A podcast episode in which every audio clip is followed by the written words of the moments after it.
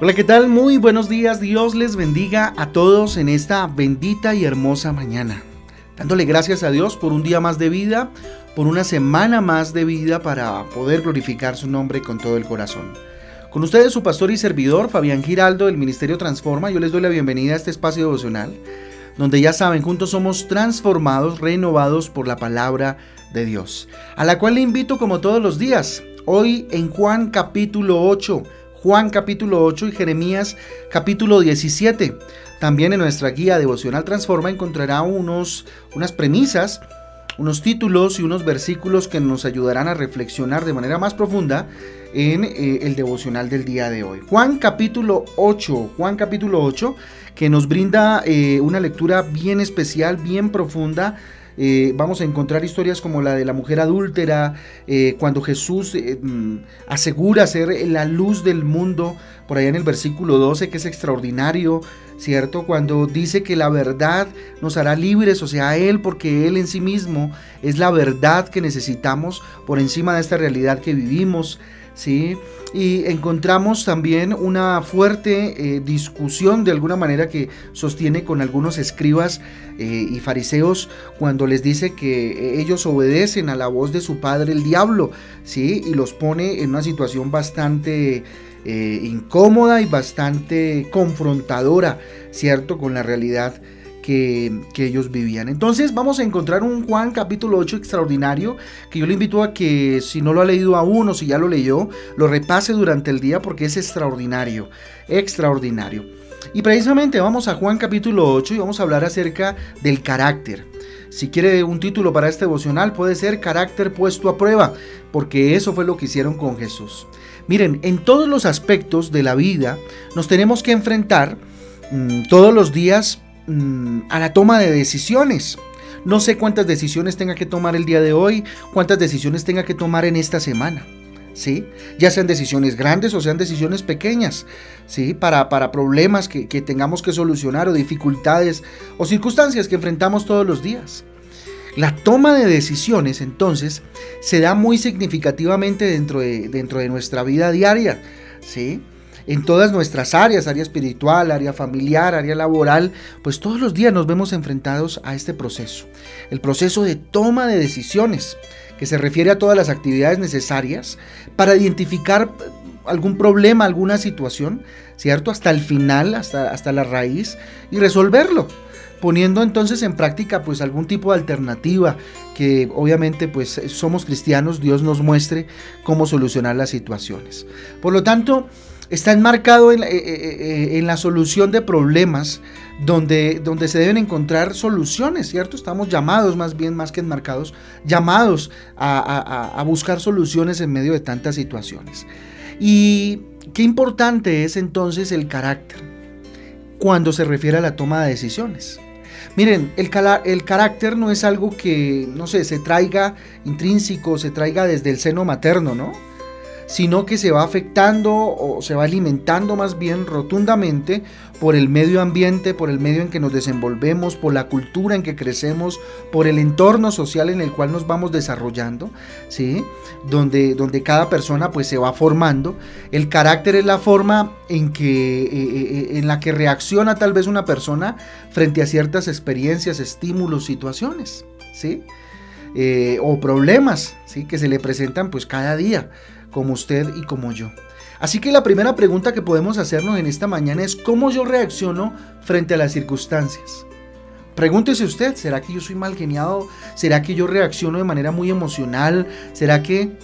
Pregúntese, ¿cómo reacciona usted frente a ciertas circunstancias? Y mídase, confróntese con la palabra de Dios y cómo Jesús enfrentó una situación en particular que ya vamos para allá. Entonces, eh, esto define mucho el carácter, ¿no? Define el carácter más bien, la toma de decisiones se define mucho por el carácter.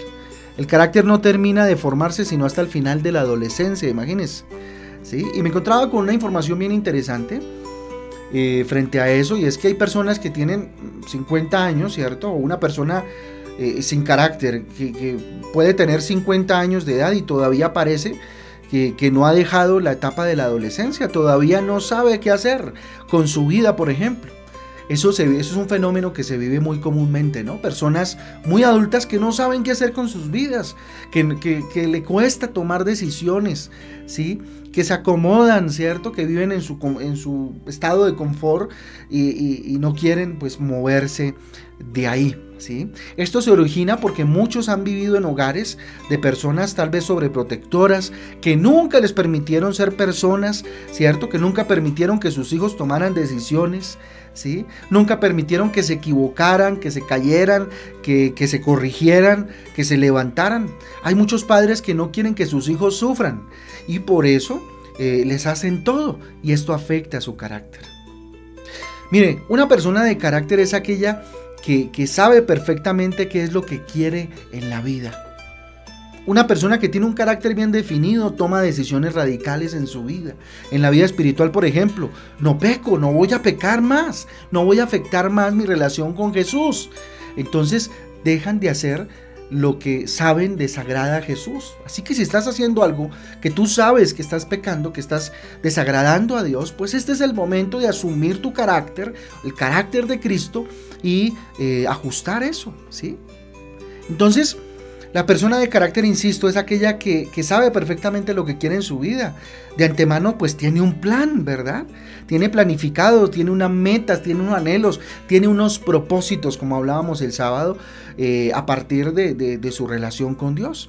Esto hace que pueda tomar, pues entonces, decisiones no solo de manera independiente, sino de manera sabia, que es tan importante, ¿cierto? Ya que las decisiones que tomen deben ir enfocadas eh, a buscar una, una solución real para las dificultades que se presentan.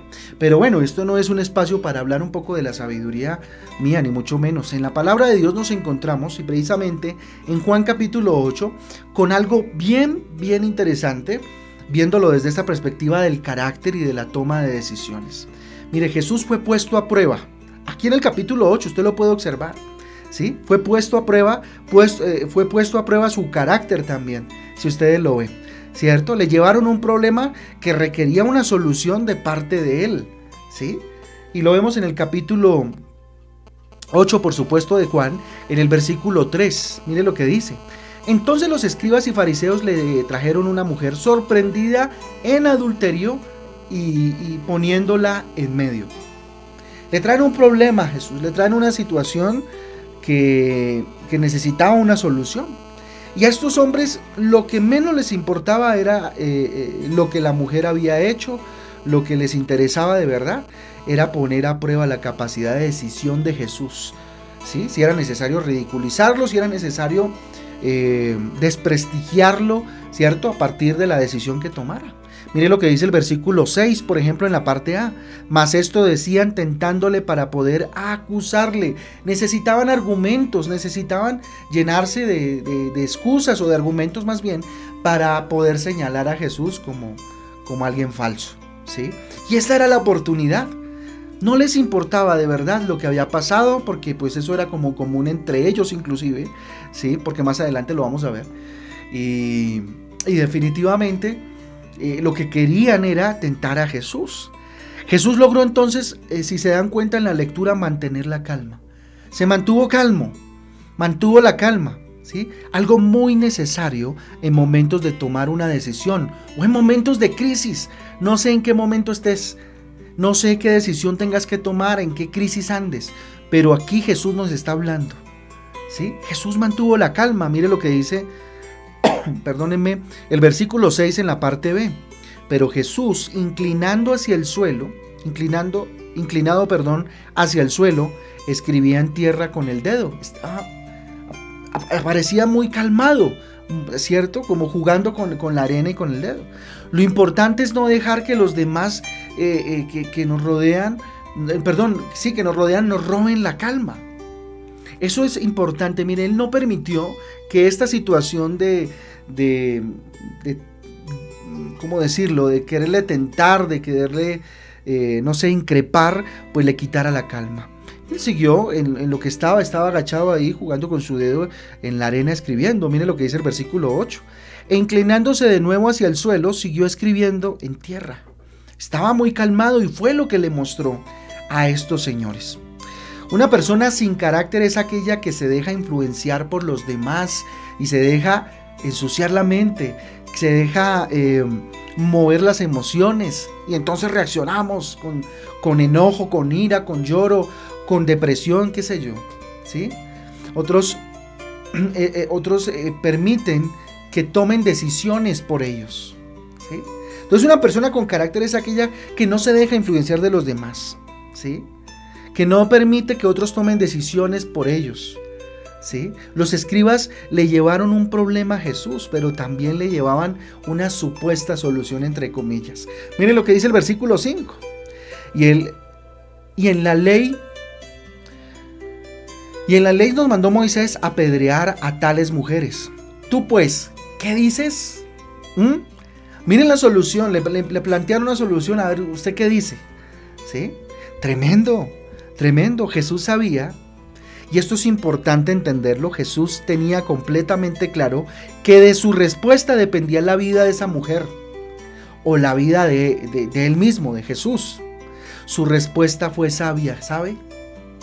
Y dejó que ellos eh, fueran los responsables, como que les, les dio la responsabilidad, la descargó sobre ellos con su respuesta sabia. Versículo 7 y como insistieran en preguntarle, se enderezó y les dijo, el que de vosotros esté sin pecado sea el primero en arrojar la piedra contra ella. Tremendo, tremenda, tremenda sabiduría, tremenda capacidad de dar una respuesta a una decisión difícil, tremenda capacidad de responder frente a la crisis, frente al problema. Fue sabio, fue sabio, gracias al carácter, un carácter obviamente eh, fortalecido y formado, ¿cierto? A partir de, Dios, de la relación que tenía con su Padre. ¿Cómo respondes tú frente a una situación como la que a Jesús le pusieron enfrente? Y entonces esto me lleva a recordar una historia que leí en estos días a propósito de que de que estoy eh, alimentando un poco estos devocionales con historias que eh, estoy leyendo mucho en este tiempo, en este, en, este, en este mes. Y me encontré con una bien interesante. Miren, dice que un grupo de pelados, un grupo de chicos, perdón, en mi tierra decimos pelados, de jóvenes, ¿cierto?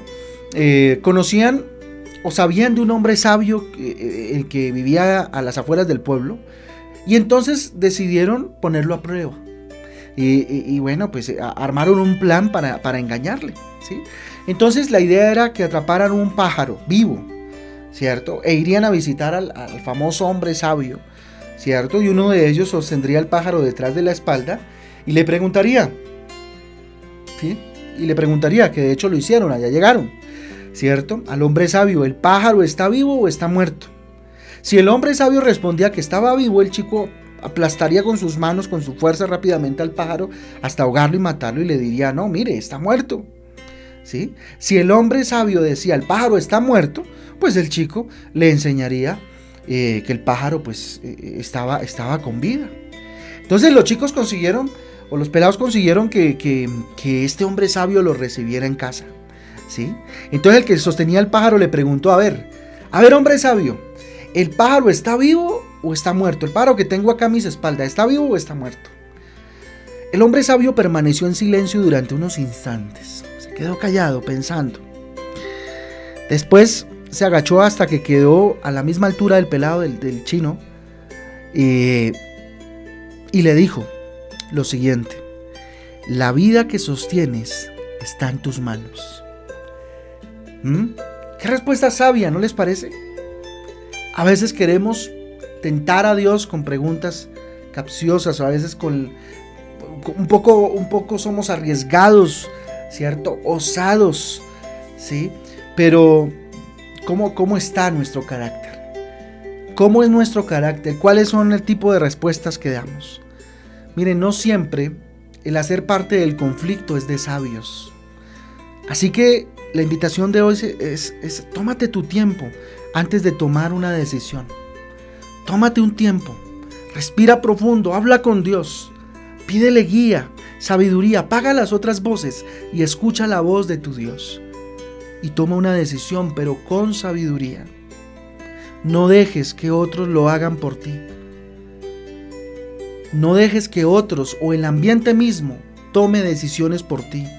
o que otros te hagan tomar decisiones a la fuerza o de manera sutil. No sé cómo te estén tratando, tratando de presionar.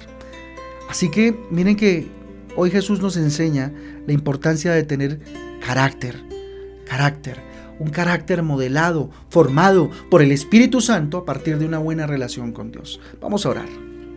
Señor Rey eterno y poderoso, aquí estamos, Señor. Gracias por tu palabra. Gracias Jesús por tu infinita sabiduría que hoy desde el cielo derrama sobre mi vida.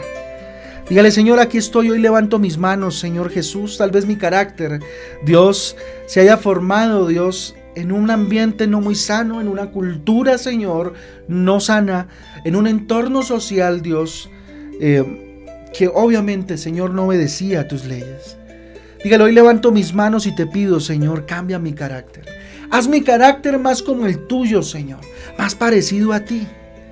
Necesito, Jesús, responder frente a las circunstancias, frente a las crisis, mi Rey eterno, como tú respondiste en aquella ocasión que narra Juan capítulo 8, del versículo, bendito Dios, 1 hasta el 11, Señor. Ayúdame, Señor, a responder a los diferentes desafíos que me planteas, tú, Señor, y las circunstancias, de la manera en como tú lo hiciste. Ayúdame a ser calmado, calmada, Señor a tomarme el tiempo a respirar antes de tomar cualquier decisión, a consultarte primeramente a ti, a apagar las voces externas para escuchar la voz tuya, mi Dios. Dígale, ayúdame, Señor, aquí estoy. Aquí estoy, rodéame con tu calma, con tu paz extraordinaria, Señor. Y ayúdame a dar una respuesta sabia frente al desafío de este día y de esta semana, mi Rey eterno. Aquí estoy, Señor, dame tu bendición, dígale. Dame tu bendición, la bendición del Padre, del Hijo y del Espíritu Santo de Dios, sea sobre mi vida y sobre la vida de los míos, Señor. Hoy oramos, bendito Dios, por eh, bendito Padre, por mi familia, dígale. Hoy oro, Señor, por mi familia. Hoy oro, Señor, para que nos ayudes a formar un carácter más conforme al tuyo, bendito Dios, más conforme a ti, papá. Te entregamos esta semana, la consagramos a ti, este día, Señor, para tu gloria y tu honra. Te lo pedimos, bendito Dios, en esta bendita y hermosa mañana, Señor. Oramos, bendito Dios, por cada enfermo, bendito Padre, que hoy se debate, bendito Dios, entre la vida y la muerte, papá. Oramos, Señor, por esta situación que estamos atravesando, para que tú guardes nuestras vidas, Señor, y nuestra morada, Señor, no sea tocada por esta plaga, bendito Dios. Te lo rogamos, bendito Padre, con todo nuestro corazón, Rey ponemos nuestra ciudad de Bogotá, ponemos nuestro país Colombia en tus manos, Señor, en tus benditas manos, Rey eterno. Toma el control, mi Jesús, toma el control. Te lo pedimos en el nombre de Jesús y en el poder del Espíritu Santo de Dios. Amén y amén. Amén familia, el devocional transforma. Yo les mando un abrazo, Dios me les bendiga, me les guarde. Espero que tengan un día hermoso, un día hermoso y eh, que